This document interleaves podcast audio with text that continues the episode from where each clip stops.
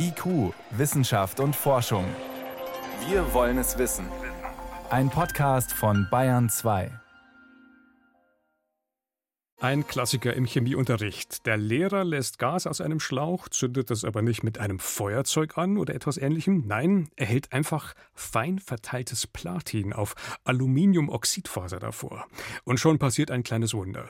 Das Gas brennt, scheinbar wie von alleine, ganz ohne Anzünder. Als staunender Schüler lernt man so, was ein Katalysator ist, ein Beschleuniger.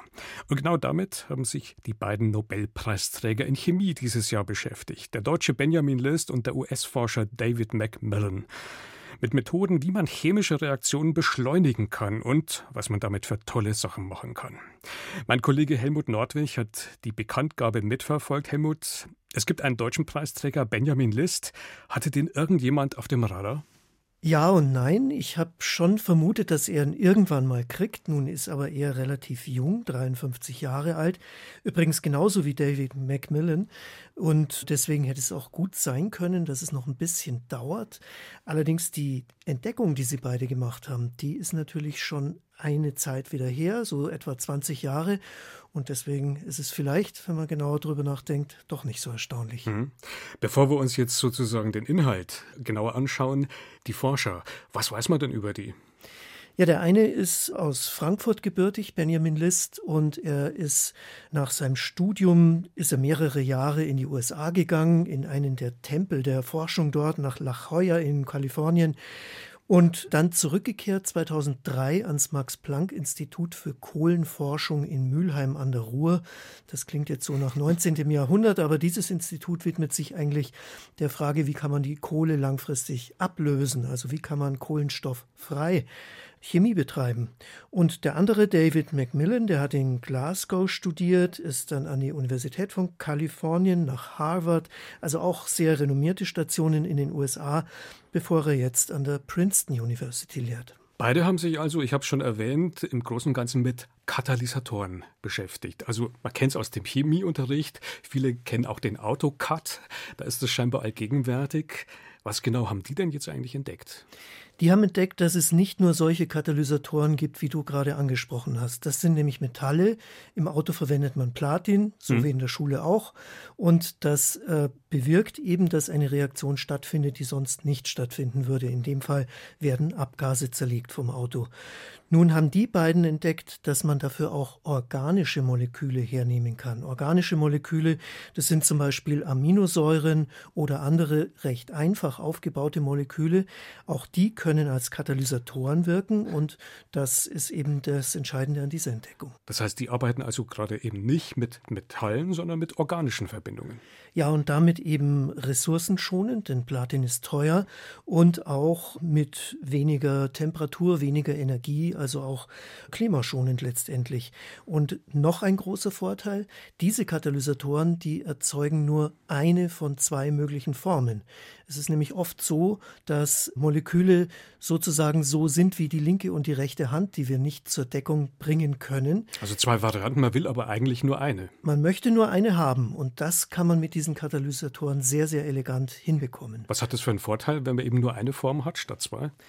Das ist bei Medikamenten häufig der Fall, äh, dass man eben tatsächlich nur eine der beiden Formen haben will. Zum Beispiel, um im Bild zu bleiben, die linke Hand. Weil die andere giftig ist. Weil die andere formuliert. giftig ist. Da hat man also zum Beispiel schon ein Vitamin erzeugt auf die Weise, ein Bluthochdruckmittel ein Mittel gegen Depressionen, gegen Influenza und so weiter. Also das sind ganz gängige Mittel und das ist auch ganz klar, denn die docken ja wiederum in Lebewesen irgendwo an und da hat man es auch oft mit asymmetrischen Strukturen zu tun. Das andere sind Duftstoffe, da ist es oft ganz genauso. Zum Beispiel Menthol riecht in der einen Form nach Pfefferminze, in der anderen Form nach Kampfer. Du hast jetzt schon eine Bandbreite benannt, wo das tatsächlich zum Einsatz kommt, also zum Beispiel Arzneimittel. Ja, und da ist es schon in der Industrie sehr wichtig inzwischen geworden. Insofern ist es auch verständlich, dass dieser Preis nun verliehen wird, denn diese Katalysatoren, die die beiden entwickelt haben, die sind sowohl in der Forschung sehr wichtig als auch tatsächlich in der industriellen Herstellung. Jenseits der Arzneimittel, was gibt es noch für Beispiele, wo das ganz konkret hilft, Produkte herzustellen? Duftstoffe, Kunststoffe auch unter Umständen. Da kann man eben auch anstoßen, dass zum Beispiel die Reaktion nach einer bestimmten Länge der Kette abbricht, weil sonst eine Form entsteht, die man nicht haben will. Also viel, viel gezielter kann man viele Reaktionen steuern. Und das ist natürlich wirklich entscheidend, weil man auch viel weniger Rohstoffe braucht und damit schließt sich vielleicht wieder der Kreis zum Max-Planck-Institut für Kohlenforschung, das eben tatsächlich nun auf dem Weg ist in Richtung einer grünen, nachhaltigen Chemie. Also eine umweltfreundliche Entdeckung. So ist es. Der Nobelpreis für Chemie. Die Preisträger wurden heute bekannt gegeben. Helmut Nordwig hat sie uns vorgestellt. Helmut, danke fürs Gespräch. Gerne. IQ, Wissenschaft und Forschung gibt es auch im Internet. Als Podcast unter bayern2.de. Der Nobelpreis für Physik. Der geht diesmal an drei Forscher, denen etwas Erstaunliches gelungen ist. Sie haben Methoden entwickelt, um etwas zu verstehen, von dem man lange dachte, das kann niemand verstehen. Etwas so Komplexes, Chaotisches wie beispielsweise das Klima auf unserer Erde. Doch sie konnten beweisen, nur weil etwas komplex ist, heißt das eben nicht, dass wir es nicht verstehen können, dass wir es wissenschaftlich nicht greifen können. Die Botschaft lautet, man kann das Chaos eben doch greifen. Man kann sogar verlässliche Vorhersagen dazu machen, zum Beispiel über die Zukunft des Klimas. Stefan Geier stellt die drei Preisträger vor. Mit dem Nobelpreis gerechnet haben sie alle drei nicht. Der deutsche Physiker Klaus Hasselmann. Das Telefon ging, meine Frau war dabei und sehe ich, ich habe einen Preis gekriegt. Ich habe mich gewundert und äh, ja, so war das. Der gebürtige Japaner Shukuro Manabe hätte nie gedacht, dass er den Physik-Nobelpreis jemals bekommt. Ja, I never thought that I received Nobel Physics Prize. Und auch der Italiener Giorgio Parisi war überrascht, hofft jedoch, sagt er, dass sich sein Leben nicht groß ändert durch die Auszeichnung. Die Arbeit, die die drei unabhängig voneinander geleistet haben, hat unser Leben ziemlich verändert. Denn die Forscher haben es geschafft, Ordnung ins Chaos zu bringen. Dabei geht es um die verschiedensten chaotischen Systeme, wie zum Beispiel im Verkehr oder auch in Flüssigkeiten. Der Kaffee zum Beispiel, in den Milch gekippt wird, sieht schön aus, ist aber wissenschaftlich nur sehr schwer zu beschreiben. Genauso wie unser Klima, ein riesiges chaotisches System. Um die Komplexität des Chaos zu verstehen, kann man sich zunächst unserem Planeten von weit weg annähern, aus dem All. Dann sieht zunächst alles geordnet aus. Eine blaue Murmel in der Dunkelheit dreht sich um sich selber und ordentlich um die Sonne. In der Physik ist alles geordnet, das haben wir auch in der Schule gelernt. Kommt man allerdings näher, dann wird deutlich, ordentlich ist hier gar nichts, sondern ziemlich durcheinander. Allein schon die Atmosphäre, Luftströmungen in alle Himmelsrichtungen, sogar nach oben und unten wabern die Massen hin und her. Temperaturschwankungen, gewaltige Meeresströmungen, Wetterlagen, hier blitzt und donnert es, hier scheint die Sonne, ach, und da hinten Stürme, ein heilloses Chaos. Und das Schlimmste, alles beeinflusst sich gegenseitig. Und doch, irgendwie funktioniert dieses Wirrwarr erstaunlich gut. Will man das große Ganze aber beschreiben, und wie die verschiedenen Phänomene zusammenhängen und sich beeinflussen, dann ist das eine enorme Herausforderung. Und genau der haben sich die drei Wissenschaftler angenommen. Sein Mentor, sagt Giorgio Parisi, hat immer gesagt, schau, dass du an einem Problem arbeitest, das dir Spaß macht. My mentor was usually saying that we should work on a problem only if the problem is fun. Parisi hatte schon in den 1960er Jahren Freude an der Erforschung des Chaos. Er war überzeugt davon, in chaotischen Systemen wie Wetter, Klima, aber auch in der Biologie unseres Körpers oder in Flüssigkeiten, dort muss es fundamentale Muster geben. Die aufzuspüren ist ihm gelungen. Zu seiner Zeit war oft noch gar nicht klar, wo man diese Prinzipien anwenden kann, aber diese Grundlagenforschung, sagt Parisi, ist entscheidend.